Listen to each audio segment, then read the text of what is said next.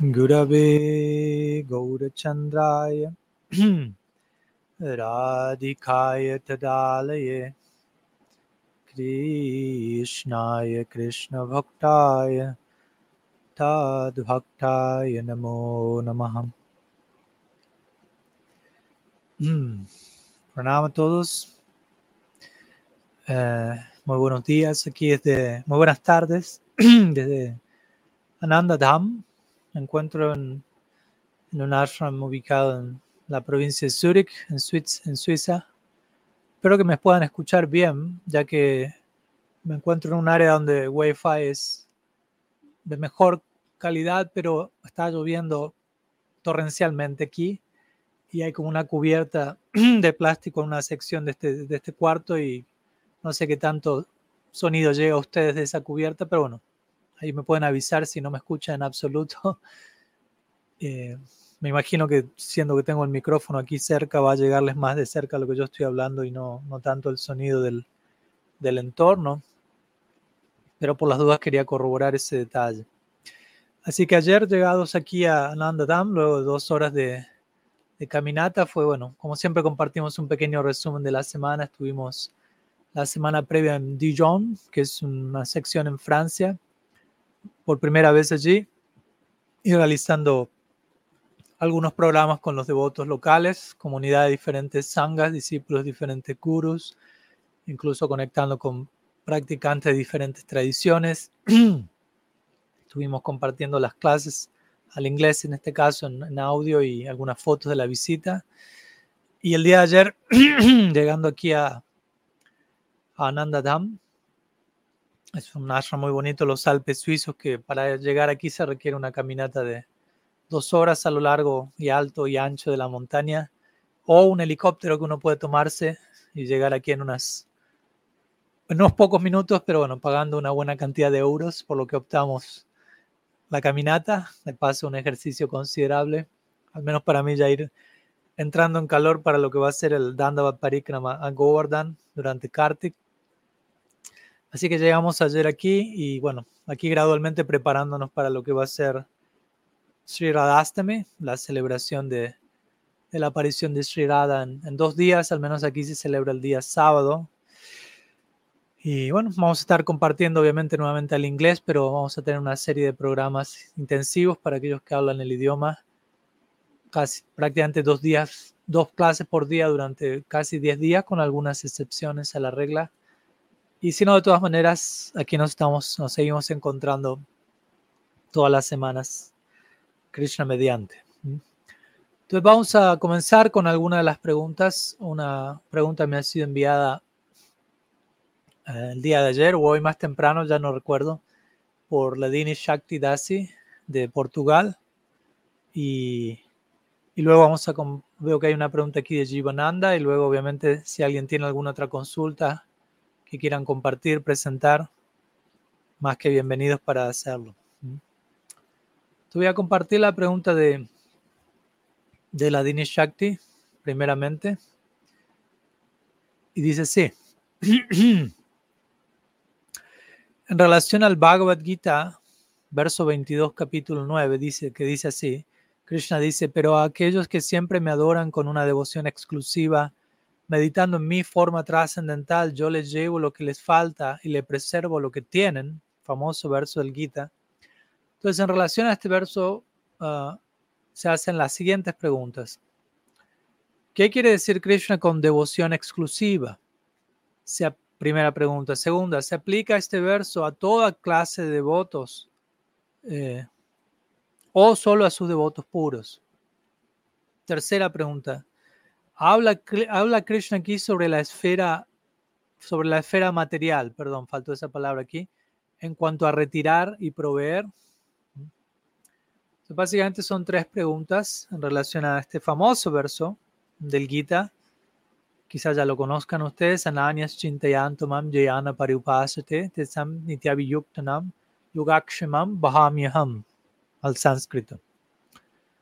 Entonces, como sabemos, este verso y y como siempre mencionamos a la, idea de, a la hora de elaborar sobre determinada sección de las escrituras, siempre se nos invita a considerar el contexto en el cual una sección en particular se encuentra, en este caso este verso se encuentra dentro del capítulo 9, que en un sentido es el clímax del Bhagavad Gita, ¿no? la esencia del Gita encerrada justo en el, en el centro de, su obra. ¿no? El Bhagavad Gita tiene 18 capítulos y el capítulo 9, el capítulo intermedio, de alguna manera eh, presenta el alcance último de esta obra, hablando acerca de Bhakti, Raja Vidya Yoga o Raja Guhya, Bhakti Yoga básicamente.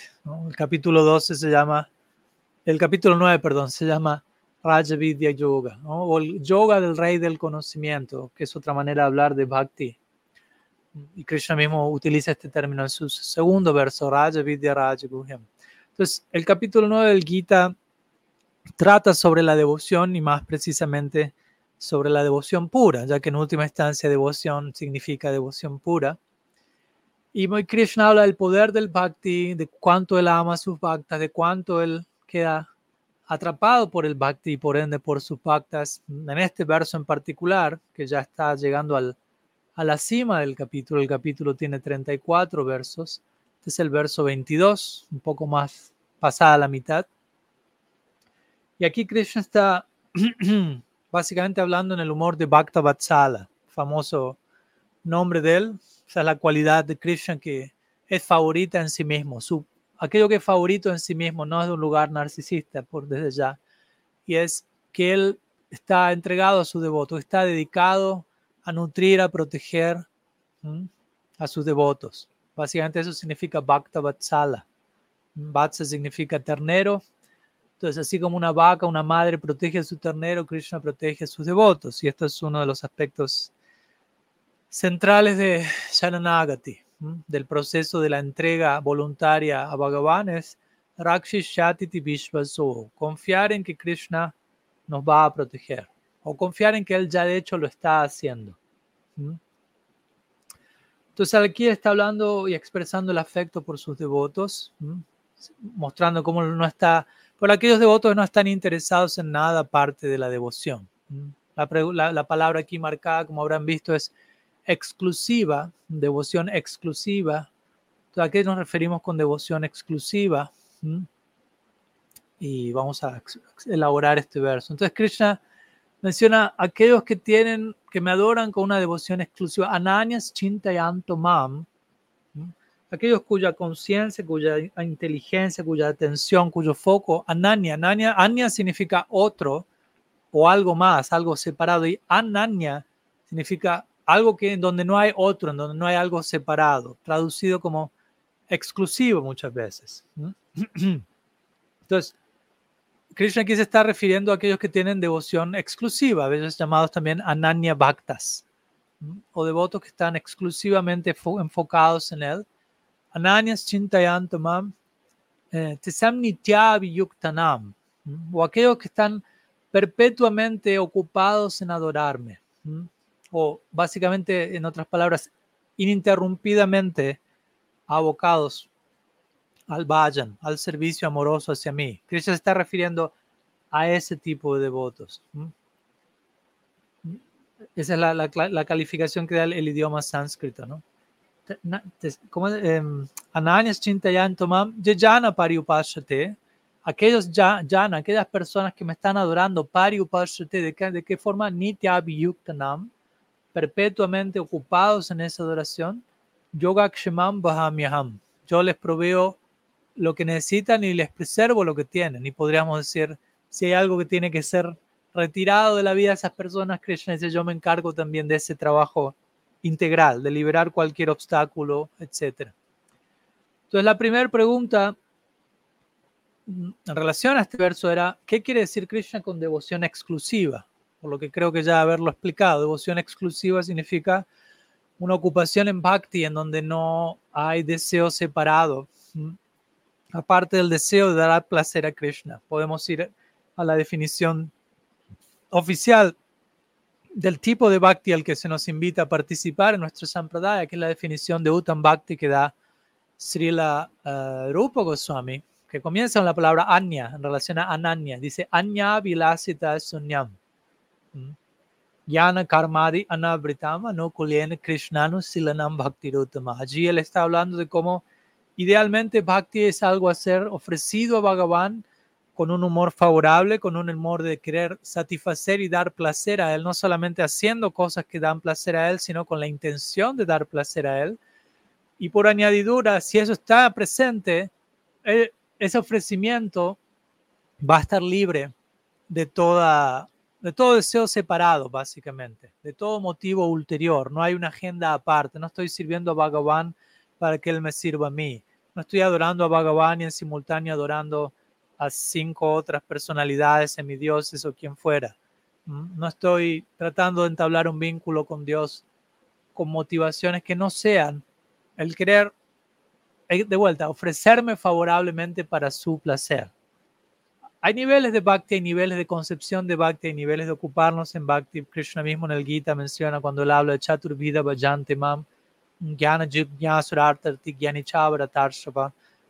Hay personas que se acercan a mí inicialmente buscando alivio de la aflicción, riqueza, conocimiento. Todo ello no entra en la categoría de Uttam Bhakti.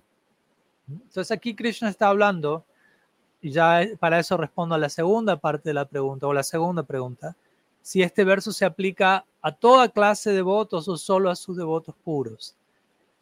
Y por cómo el verso se presenta, podríamos decir que aquí Krishna está hablando de sus devotos puros. Y por devoto puro, porque claro, porque a veces utilizamos la expresión devoto puro y no. Y cada persona puede tener una idea distinta en mente al respecto, qué significa devoto puro, etc. Entonces aquí por devoto puro me refiero a alguien exclusivamente dedicado a él, eh, con plena absorción, como el verso lo dice, ¿no? perpetuamente dedicados a mi adoración, ananias chintayanto sin, sin desviación, sin distracción, completamente absortos. Entonces vemos que aquí Krishna está hablando de sus devotos más elevados. Lo cual no quiere decir que los devotos no tan elevados sean negligenciados por él, simplemente que hay secciones en las escrituras donde Krishna naturalmente se expresa en términos de aquellos que han llegado a ese punto. Y obviamente aquellos que no han llegado a ese punto, de todas maneras están en el proceso de llegar a ese punto. Entonces podríamos decir que también, y como decimos siempre, Krishna nos, nos observa a cada uno de nosotros en términos de nuestro potencial.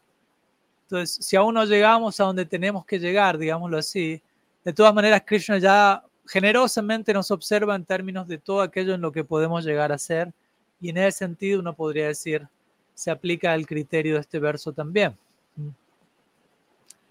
Y aquí luego la última pregunta, se habla Krishna aquí sobre la esfera material en cuanto a retirar y proveer. Hmm. Entonces, básicamente, Krishna no aclara específicamente material, espiritual, pero si entendemos que el devoto incluido en este verso es un devoto puro, que siempre está unido con Krishna. A unos versos atrás, en el verso 13, Krishna se refiere a sus devotos, Mahatmanas, Tumam Partam Daibim Prakriti Masritaha, como Mahatmas, como grandes almas. Eh, él utiliza el término Mahatma para referirse a sus devotos y a partir de él haber invocado ese nombre, él no deja hablar de sus devotos a lo largo de, este capítulo, en esta sección, ya sea directa, indirectamente, eh, él los glorifica una y otra vez. Entonces, básicamente lo que Krishna aquí dice es, yo mantengo, yo me encargo de lidiar con lo que mis devotos necesiten. En la medida que mis devotos se rinden a mí, yo me rindo a ellos. Recordemos, Krishna dice en el Bhagavad Gita, la relación es recíproca. Krishna no se impone en la vida de nadie, pero responde al acercamiento voluntario de uno, en sobremanera. ¿Mm?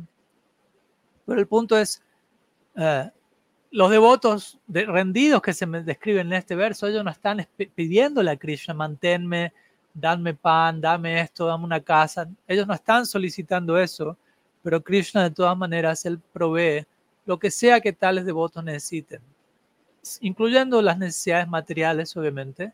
Y en última instancia vamos a hablar de las necesidades espirituales, ya que alguien avanzado posee profundas necesidades espirituales. Cuanto más avanzado uno es, más necesitado uno está. Krishna incluido en esta ecuación. Nosotros adoramos a un Dios necesitado. El premio, el amor divino, como decimos siempre, genera plena satisfacción, pero también genera insatisfacción divina, genera un nuevo sentido de la necesidad ya que al saborear el, amor divino, tenemos una experiencia de qué tan ilimitada es esa, posibilidad, el potencial en, en una vida de amores sin límites. Siempre podemos amar más y mejor. Por lo tanto, eso genera otro nuevo nivel de necesidad, no de necesidades egoístas, no necesidades separadas, sino necesidades en términos de amar. ¿Cuánto más puedo amar? No hay límite. ¿Cuánto Krishna necesita amor? ¿Cuánto yo puedo ofrecerle amor? No hay límite al potencial de ello. Y en ese sentido surgen necesidades de ambas partes. Pero bueno, en el caso del devoto, Krishna provee las necesidades del devoto, desde lo espiritual más profundo, pero incluso desde lo material, lo cual está relacionado a lo más profundo espiritual, obviamente.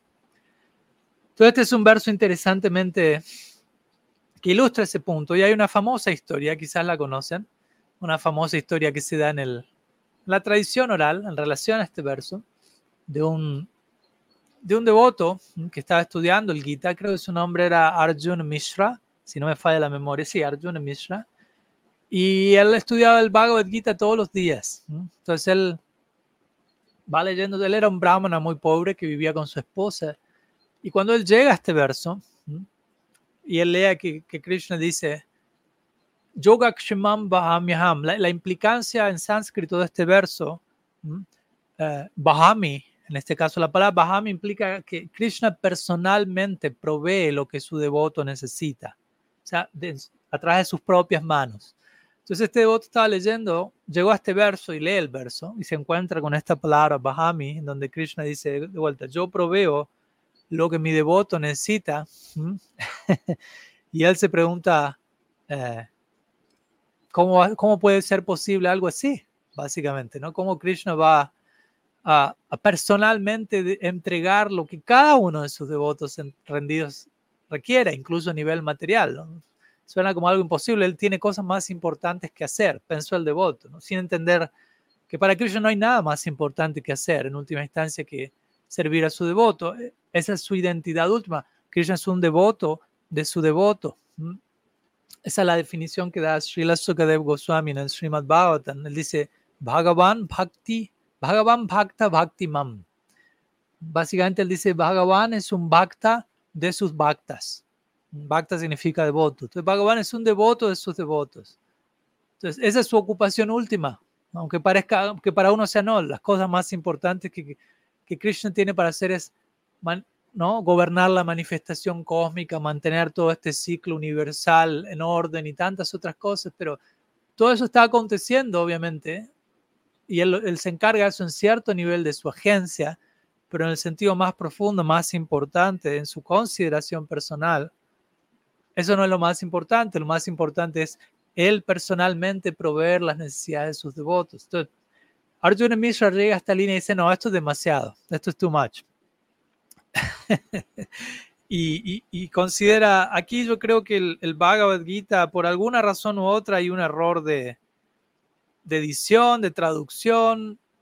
Parece que es muy exagerado llegar a decir que Krishna provee personalmente. Entonces él tacha esta línea del verso, Bahami, la palabra Bahami, y escribe encima Karomi. Y Karomi significa que Krishna de alguna manera hace el arreglo para que el devoto reciba lo que necesita, un tanto más indirectamente, no tanto él personalmente proveyendo eso. Entonces él tacha eso y cierra el Gita y, sale a realizar Madhukari como es su tarea diaria, que es mendigar como los brahmanas lo hacen o lo hacían en esa época. Entonces mientras su esposo sale durante el día, la esposa de Arjuna Mishra se encontraba en su hogar, realizando algunas tareas allí y al rato ella escucha a alguien que golpea la puerta de la casa. Entonces cuando ella abre la puerta, se encuentra con un, un niño pequeño, muy encantador, que llega con todo un séquito, digámoslo así, de boga, de, de, de, alimentos para ofrecer, de frutas, de verduras, de granos, pero en una cantidad que ellos nunca hubieran ni siquiera soñado poder eh, pagar, básicamente. Ellos eran brahmanas muy pobres y estaban ocupados en Madhukari.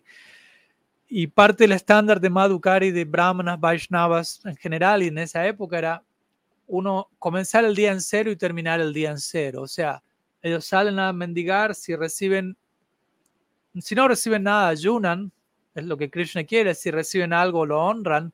Y si reciben algo en exceso, caridad en exceso, más de lo que pueden consumir en ese día, ellos lo dan en caridad a otros ese día. De manera que terminen el día con las manos vacías y empiecen el siguiente día con las manos vacías, en otras palabras, dependiendo exclusivamente de la misericordia de Krishna. Entonces este niño llega con una cantidad increíble de preparaciones y boga que nunca podrían haber eh, pagado ellos, digámoslo así. Y ella se pregunta, ¿quién es tú? Habrás venido a un lugar equivocado. El niño dice, no, no, su esposo me mandó aquí, Arjuna Mishra, ¿cierto? Sí, ese es mi esposo. Okay. Y ella se pregunta, pero ¿por qué? ¿Cómo te puede haber mandado a ti un niño tan pequeño con una carga tan tremenda de cosas? Ya, a ella no, le empezó a caer muy bien ese hecho.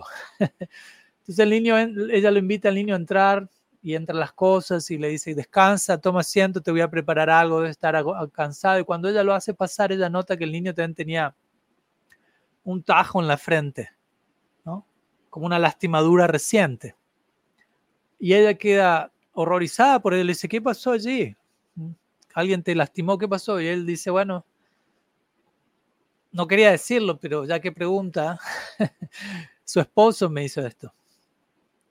Entonces su esposa estaba, la esposa de Arjuna Mishra está ya de por sí pensando cómo mi esposo hizo traer a este pequeño niño toda esta cantidad de cosas y ahora veo que lo está, ha golpeado este pequeño, es un abusador, me he casado con un abusador, básicamente.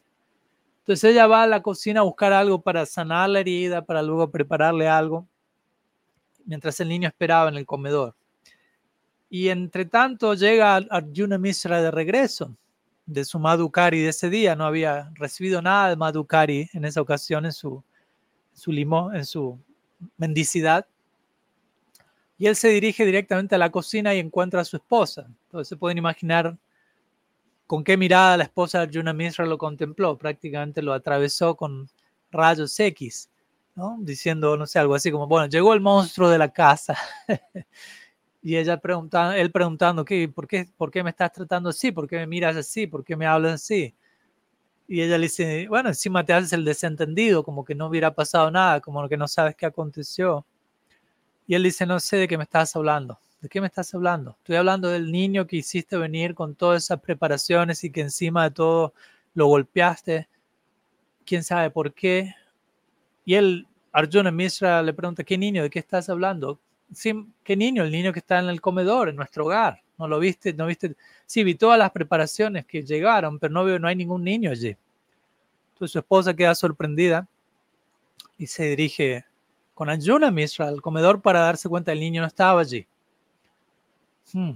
Entonces empiezan a buscarlo y no estaba, no estaba, no estaba allí en ninguna parte, ¿no? Entonces la esposa queda sorprendida, ¿dónde estará ese niño? Y Arjuna Mishra le pregunta, pero ¿cómo era el niño? ¿Qué niño? Él está igualmente intrigado, más que ella. ¿Quién es este niño que trajo todo esto? Y él dijo, ¿cómo era el niño? Era de tez un tanto oscura, un tanto azulada, ¿no? Eh, parece ser que tenía una pluma de pavo real, etc. Entonces Arjuna Mishra empieza a tener una intuición divina muy profunda y él ve a distancia que el Bhagavad Gita, que él había dejado cerrado luego de su estudio matutino, recordemos, él había leído este verso y tachado esta línea, el verso.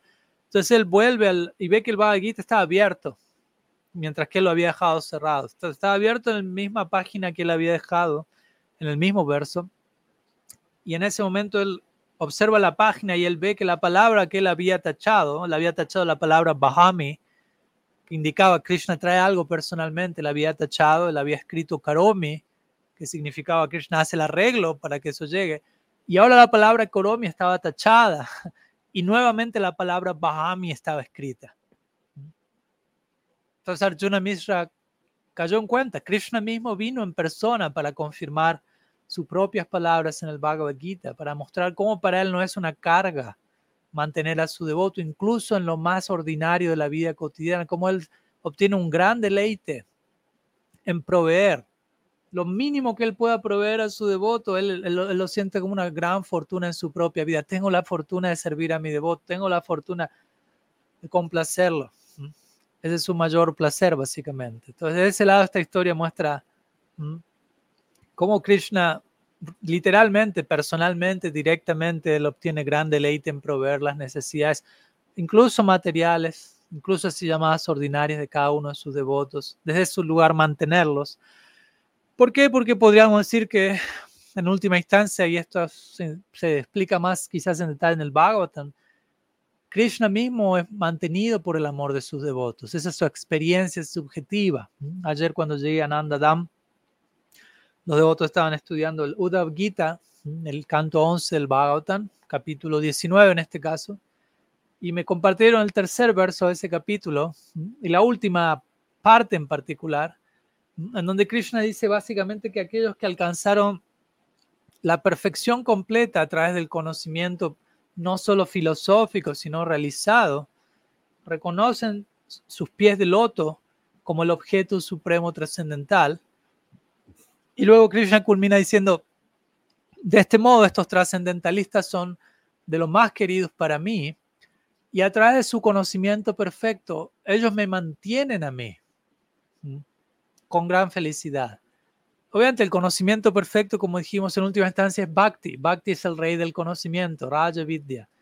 Entonces aquí Krishna está diciendo, a través de ese Bhakti, yo soy mantenido por ellos. Aunque aquí el verso del Gita sobre el cual la Dini Shakti pregunta es Krishna manteniendo a sus devotos, pero es importante entender desde qué lugar él se ve motivado, inspirado a, mantener a sus devotos de la manera en que lo hace, como acabamos de ver, y es desde un lugar de suprema humildad, no desde el sentir yo los estoy manteniendo, más bien desde, el sentir ellos me mantienen. Yo, como este verso el Bhagavatam que acabo de compartir, donde él dice, a través de su bhakti ellos me mantienen. Y debido a eso, como Krishna dice también en el Uddhav Gita, unos capítulos antes, capítulo 14, verso 16, Nirapeksham Munim Shantam Nirbairam Samadarshanam Anubrajamyaham Nityam Pujayet Bihi. Este es uno de mis versos favoritos del Bhagavatam, donde Krishna dice, con el polvo de los pies de mis devotos. Él habla de sus devotos, dice, mis devotos son completamente Nirapeksham, no tienen enemigos, Munim son sabios, son silenciosos, son pacíficos, Nirvairam Samadarshanam básicamente no tienen deseos separados, como estuvimos describiendo, siempre están absortos en mí, sin enemigos, como dijimos, con una disposición ecuánime. Tales devotos, ¿no? En relación a tales devotos, Anubrajami Aham Nityam. Pujayeti Angrerenu Krishna dice, con el polvo de los pies de mis devotos, yo deseo purificarme a mí mismo. Por lo tanto, yo sigo siempre los pasos de mis devotos aspirando a ser purificados por el polvo de sus pies de loto. Imagínense escuchar al Ser Supremo expresarse de tal manera, con semejante humildad, con semejante bhakti, por sus pactas, con semejante dulzura. algunas palabras sobre este verso que como vemos principalmente se dirige a los devotos de la más elevada orden, aunque como dijimos de alguna manera en términos de potencial, todos los devotos sinceros apuntan a esa dirección y en ese sentido en, esa medida es aplicable este verso. Y un punto más antes de terminar, podríamos también decir que para dar un poco más de esperanza también a aquellos que no están en ese nivel más elevado, recordemos lo que Krishna dice en el Bhagavad Gita, en este mismo capítulo, unos versos luego, hoy vimos el verso 22, pero en el verso 30 él dice, Apichet suduracharo bhajante mam ananya vak. Sadhuvir, samam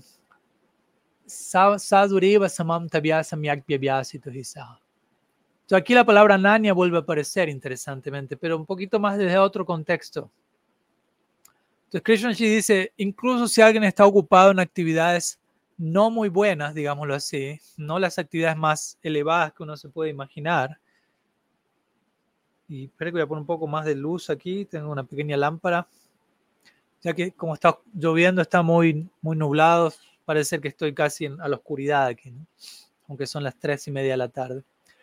Entonces Krishna en este verso dice, mm, incluso si alguien se ocupa en las actividades más bajas posibles, pero si esa persona está, Ananya me adora con determinación y está enfocada en mí, está determinado en convertirme a mí el objeto de su servicio, aunque todavía cometa muchos errores, Sadhuri Eva Krishna dice. Para mí esa persona ya es un sadhu. Entonces, en otras palabras, también podemos extender este verso que estamos estudiando hoy a la idea de Ananya Bhakti o Ananya Bhakta, ser un devoto exclusivo, ser un devoto plenamente rendido a Krishna, también puede significar, alguien puede ser un, un novato, digámoslo así, un neófito, no un devoto puro, pero alguien puede estar entregándose a Krishna al máximo de sus capacidades en la etapa en la que se encuentre. Alguien puede ser un Kanishta Bhakta y ese Kanishta Bhakta puede estar dando su 100% al servicio a Krishna. Aunque eso no va a ser lo mismo que vaya a dar un Uttam Bhakta, pero, pero ese Kanishta Bhakta está dando todo lo que puede dar de sí al servicio a Krishna. Y en ese sentido, más amplio, más generoso, si se quiere, podemos interpretar estos versos como incluyéndolos a todos ellos. Ananya Bhakta refiriéndose a, a que un devoto en cada etapa, sea Kanishta, Madhyam, Uttam y todas las subvariantes de por medio, ellos están intentándose darse, entregarse al máximo posible dentro de las capacidades presentes que tienen en ese momento. Entonces, de ese lado también incluimos un poco uh, la situación en la que podamos encontrarnos cada uno de nosotros. En fin, me extendí un poco más de la cuenta, perdón la, la extensión, pero es un verso hermoso y que siempre merece bastante elaboración. Así que vamos a continuar con alguna otra pregunta. Si tienen alguna otra consulta, aquí hay algunas más. Eh, la siguiente es una consulta de Jivananda Das. de alguna manera también algún tópico relacionado a Sri Radha para ir preparándonos, calentando motores, como quien dice, para lo que es la celebración que se viene en unos pocos días. Entonces dice así. En los pasatiempos trascendentales de Brindavan, encontramos el amoroso servicio de las almas liberadas en la forma de gopis, gopas, animales y aspectos de la naturaleza. ¿Cuál es el rol del esposo de Srimati Radharani y si se sabe algo, acerca de su personalidad? Bien, gracias por la pregunta, uh, Abhimanyu. Abhimanyu, perdón, Jivananda. Abhimanyu es el esposo de Sri Radha sobre el cual estamos, sobre el cual tú estás preguntando. Ahora bien, inmediatamente al decir el esposo de Sri Radha, tengo que aclarar algo, ya que muchos Gaudiya Vaishnavas van a, expresarse en otros términos, van a usar la expresión más bien el así llamado esposo de Sri Radha o el supuesto esposo de Sri Radha, con la idea de explicar esta idea, que porque muchas veces se pueden pensar, bueno, si alguien tiene un esposo hay contacto íntimo con esa persona, mientras que Sri Radha es la energía interna personificada de Sri Krishna y, ella no tiene contacto alguno con nadie aparte de Sri Krishna en términos de intimidad e, interacción romántica amorosa. Entonces, desde ese lado, y comparto algunas versiones que se dan, hay diferentes perspectivas al respecto, como siempre, no es que únicamente hay una sola forma de entender o de abordar este tipo de relaciones. Pero muchos de nuestros acharyas explican que en verdad Sri Radha únicamente se casó con Krishna en la forma de Abhimanyu, no tanto con Abhimanyu como una entidad separada. De vuelta, siendo que ella pertenece únicamente a, a Krishna y en ese sentido eh, su relación con Krishna es Swakiya. Swakiya significa que el uno pertenece al otro, como esposo a esposa.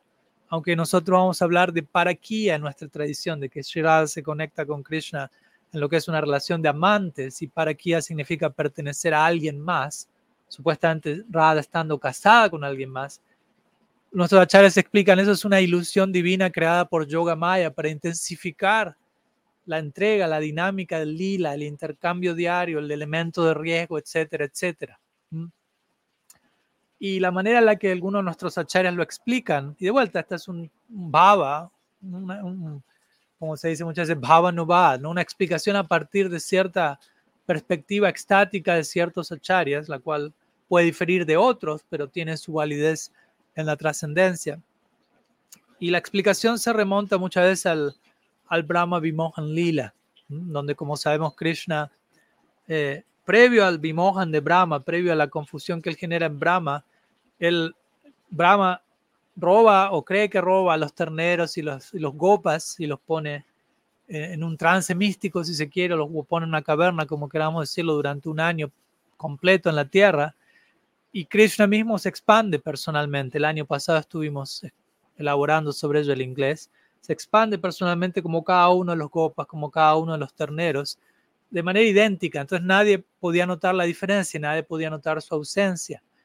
Y se dice que en ese momento él se casó con todas las gopis de Brindavan, en la forma de todos estos diferentes gopas, eh, gopis que querían casarse con Krishna, que querían tener a Krishna como esposo.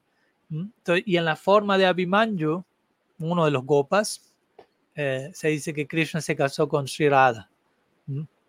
Esa es una de las opciones, ¿no? Y cuando se dice cuando Brahma, eh, ¿cómo decirlo? Sí, básicamente esa es la idea, ¿no? Para no extenderme demasiado sobre ese punto en particular. Y todo esto como un arreglo de Yoga Maya. Ahora, en ese marco, en, el marco de Abhimanyu siendo una entidad que de alguna manera a veces la describen como un holograma en el lila, como que en un sentido sale los esposos de las gopis, pero muchas veces no se los ve, no se los escucha, aunque hay lilas, por ejemplo, en la famosa obra de Vishwanath Chakrabarti Thakur, Chamatkar Chandrik, son cuatro historias que incluyen mucho chamatkar, mucho asombro y mucho hasya también, mucho, mucha comedia, mucha risa, mucha comicidad. Abhimanyu aparece en algunas de ellas, junto con Yatila, Kutila. Eh, no voy a entrar ahora en detalle con todas las historias porque les, recomendaría que puedan estudiar el Chamatkar Chandrik, muy interesante. Allí básicamente se describe a Abhimanyu también como el hijo de Yatila, sabemos, el hermano de, de Kutila y quienes viven en Jabat, Jabat Gram, que más o menos a unas dos millas, hablando en millas, ¿cuántos serán kilómetros? Como unas, bueno, en fin, a una distancia en Andagram. Y e incluso allí hay una descripción de, de Abhimanyu que se lo describe de vuelta como alguien manifestado por la ilusión de Yogamaya que aparece ser, que parece ser el esposo de, de Sri pero que en verdad él nunca, la, nunca toca a Sri nunca entra en contacto con ella, nunca tiene una relación con ella, de hecho. De hecho, varias veces en este Chamatkar Chandrik, cuando Abhimanyu aparece en escena llevando una caja y dejándola en el cuarto de Sri Radha, pero Sri no está allí. Generalmente nunca vemos que él tiene interacción directa con Sri incluso a la hora de, de hablar, de interactuar. ¿no? Como que él aparece con propósito de de generar cierta dinámica en el lila, digámoslo así. Entonces, en última instancia, esa es la posición central de nuestros acharyas. ¿no? Abhimanyu es eh, una figura, por un lado podemos decir es Krishna mismo, apareciendo en esa forma en particular, a través de la, de la orquestación de Yoga Maya, generando esa ilusión divina para incrementar la experiencia de Parakia Bhav entre Krishna y Sri Hay algunas ideas sobre Abhimanyu, esperamos que sume al respecto para ir preparándonos para Sri Radhastami. Eh, no sé si hay alguna otra pregunta. Déjeme ver un momento.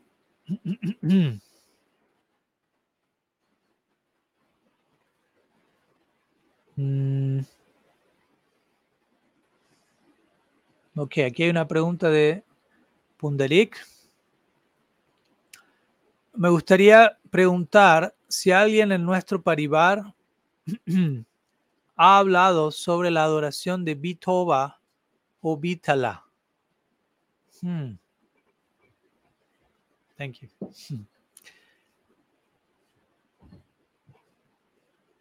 Hmm. Que yo sepa, no. Pundarik. O sea, no sé a qué te refieres con Vitova.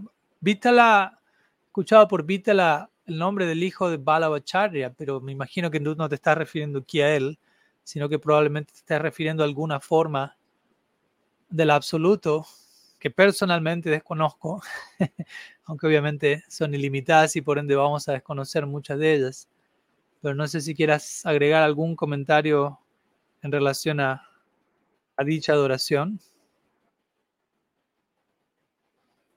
Mientras tanto, esperamos unos segundos, ya que no veo otra pregunta tampoco. ¿Mm?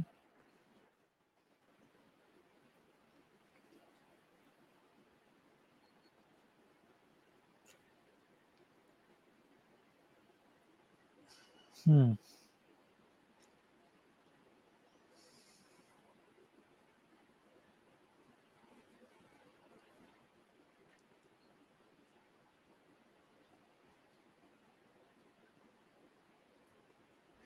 Pero bueno, en fin.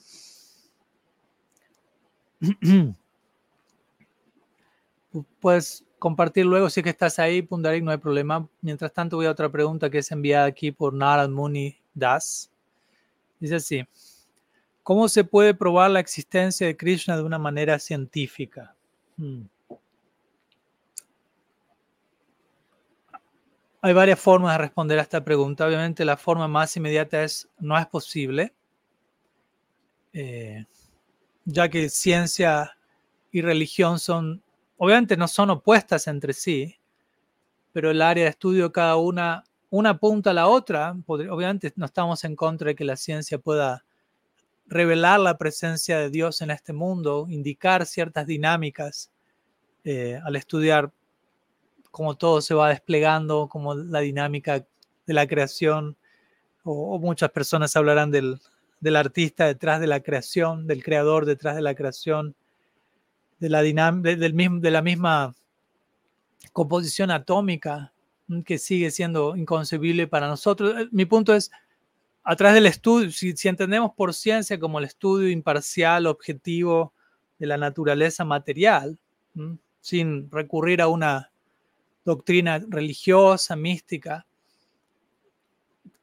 simplemente eso no va a revelar la experiencia divina. ¿no? Puede indicar, o sea, si alguien tiene una práctica espiritual, desde ese lado uno va a abordar los descubrimientos de la ciencia como hablándonos de Dios, como indicándonos la presencia divina en tantas formas.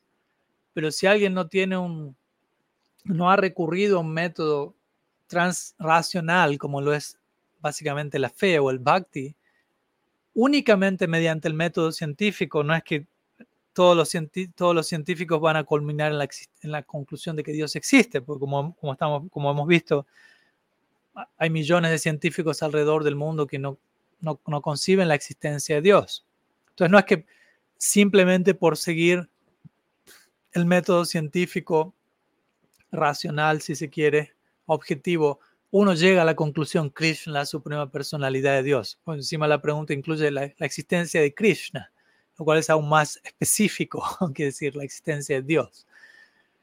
Entonces, más bien yo diría que la manera de, corroborar la existencia de Krishna, ya hasta un punto de vuelta, corroborar la, la corroboración no se puede dar en, de cualquier manera. Hay una, hay una cierta manera en la que la experiencia de Krishna es, llega a nosotros porque muchas veces ciertas personas reclaman, bueno, no veo a Krishna, por lo tanto, si no lo puedo ver, no, no creo en él, no existe. Cuando obviamente corroborar la existencia de Krishna no significa que él tiene que aparecer delante de mis ojos, al menos tal como hoy en día tengo mis ojos entrenados para ver. Si yo entreno mi visión de una determinada manera, voy a ver a Krishna, pero a menos que tenga el ojo entrenado, no voy a ver a Krishna. Esa es una famosa historia en India que es cómo ver a Dios. ¿no? Quizás han, encontrado, la han, la, han escuchado previamente. ¿no? Estaba este, voy a resumir la historia, pero tenemos este, este rey en la corte y él tenía a su sirviente personal a quien él quería mucho y él le pregunta un día, un momento, ¿cómo, cómo, cómo ver a Dios? ¿Mm?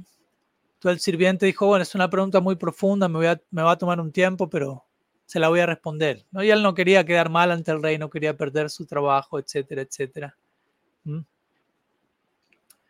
Y bueno, eventualmente él no encuentra respuesta a eso, no sabe cómo responder, indaga a distintas personas, no sabe qué hacer, entra en una gran ansiedad y eventualmente su hijo de 5 o 6 años lo ve a su padre en una gran ansiedad le dice, pero papá, ¿por qué estás sufriendo tanto? Porque el rey, bueno, primero le dice, no, no te voy a decir, tú eres un niño, no, no, vas a entender lo que estoy, mi, mi, mi, problema. Y él le dice, no, no, cuéntame, papá, no hay problema, yo creo que te puedo ayudar quizás. Entonces él le dice, bueno, el rey me preguntó cómo ver a Dios, que le responde esa pregunta y no sé qué decir. Y el niño dijo, ah, eso es muy fácil. Yo se lo puedo responder, si quieres me puedes llevar donde él y yo le respondo.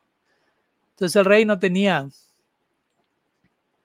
no tenía mucha más esperanza a esa altura, pues ya había tratado de responder, de enterarse, de conocer la respuesta y no había llegado a ello.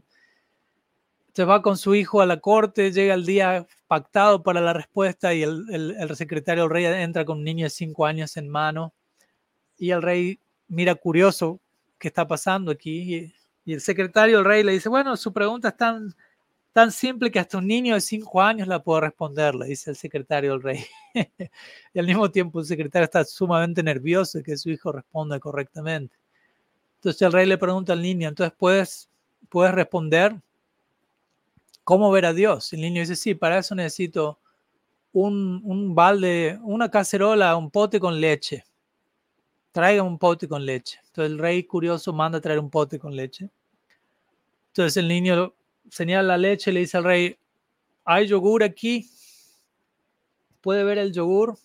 Y el rey dice, no, no puedo ver yogur. ¿Qué puede ver? Veo leche. Ok, no puede ver yogur, no. Ok. ¿Por qué no puede ver yogur?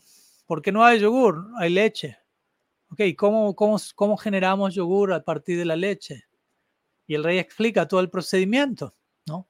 Para que la leche se transforme en yogur, básicamente. De la misma manera, el niño le dice, así mismo, así como la leche necesita atravesar un proceso para mostrarse como yogur, para que nosotros podamos verla como tal, de la misma manera, nuestro ojo necesita atravesar nuestra visión, no es el ojo físico, nuestro ojo interno, nuestra visión necesita ser transformada, entrenada. O puntualmente en términos de Brahma Samhita, Premanjana Churita Bhakti Vilochanena, nuestro ojo interno necesita ser untado con la salvia del amor divino para ver a Dios. Y cuando eso ocurra, Dios va a ser percibido en todas partes. Entonces, básicamente esa es la manera de probar la existencia de Krishna, ¿no? O sea, no es una cuestión tanto de tomo que tome esta píldora o siga esta fórmula matemática y va a llegar a esa conclusión, sino más bien ocupémonos en una serie de prácticas transracionales que en un sentido no son racionales, pero tampoco son irracionales. Y obviamente únicamente nos vamos a ocupar en esas prácticas si tenemos cierta fe en aquellos que nos recomiendan ocuparnos en esas prácticas. Y únicamente vamos a tener fe en esas personas si lo que esas personas transmiten toca nuestro corazón, nos llega. Y de ese lugar podemos decir, la existencia de Dios es relativamente fácil de negar, pero por decirlo de alguna manera, para ciertas personas, pero más difícil de negar es la existencia del amor por Dios. Si nos cruzamos con alguien que tiene amor por Dios, ese amor por Dios va a transformar a esa persona y lo que emane de esa persona va a ser tal que eso va a ser mucho más difícil de negar que, que lo que podríamos negar la existencia de Dios. Entonces, entrando en contacto, en otras palabras, con sadhu, sadhu sangha, eso va a tocar nuestro corazón de tal manera que nos vamos a abrir al conocimiento y las recomendaciones de esas personas que nos van a invitar a ocuparnos en una serie de prácticas que nos van a llevar a una determinada experiencia, que la vamos a llamar corroborar la existencia de Dios. Y obviamente eso se va dando en diferentes niveles de profundidad. Entonces, básicamente, esa sería un poquito la respuesta. Y una vez que alguien tiene esa experiencia, naturalmente, incluso dirigiéndose a los hallazgos de la ciencia, como hace poco recuerdo en, un podcast que hice hace tres semanas al inglés con Ilia Delio, ella es una monja franciscana, pero también es teóloga y también es científica.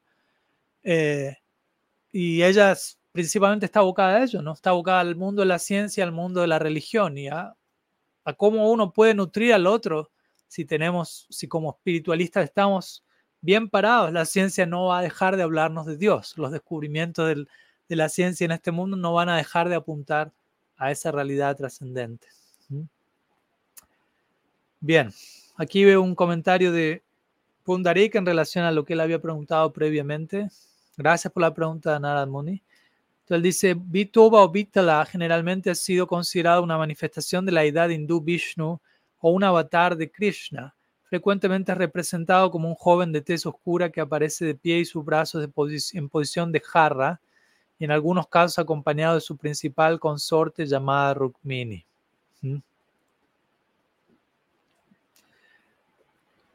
Bien, gracias por la información. Ahora que lo mencionas, recuerdo haber escuchado al respecto, pero en términos de tu pregunta puntual, pundaré que si en nuestro paribar se ha, se ha mencionado al respecto, obviamente quizás alguien ha mencionado algo en nuestro paribar, yo lo estoy mencionando en este momento, tú también, pero en general en términos de, del Shastra, de los escritos de los Goswamis, de nuestros acharyas, dentro de lo que pueda recordar, dentro de lo que he estudiado y que llegue a mi memoria ahora, no, no hay, no hay una mención al respecto. Que con esto obviamente no estoy diciendo no estoy minimizando ni desmereciendo esa manifestación particular de Bhagavan que pueda existir, simplemente mencionando que no es una de aquellas formas que nuestro parivar o nuestra tradición, nuestra familia, parivar significa familia, eh, no estoy diciendo, no es una de esas formas que, que, es más predominante a la hora de hablar de avatars de Bhagavan, como, no sé, Narasimhadev, Ramachandra, los, los avatars que se mencionan en el Bhagavatam, que son numerosos, además del Das avatar, muchos otros, y entre ellos no aparece esta forma, pero de vuelta, con esto no estoy diciendo, eh, no hay posibilidad para ello, ya que como mencionamos, creo que la clase, un par de clases anteriores en, este, en este ciclo,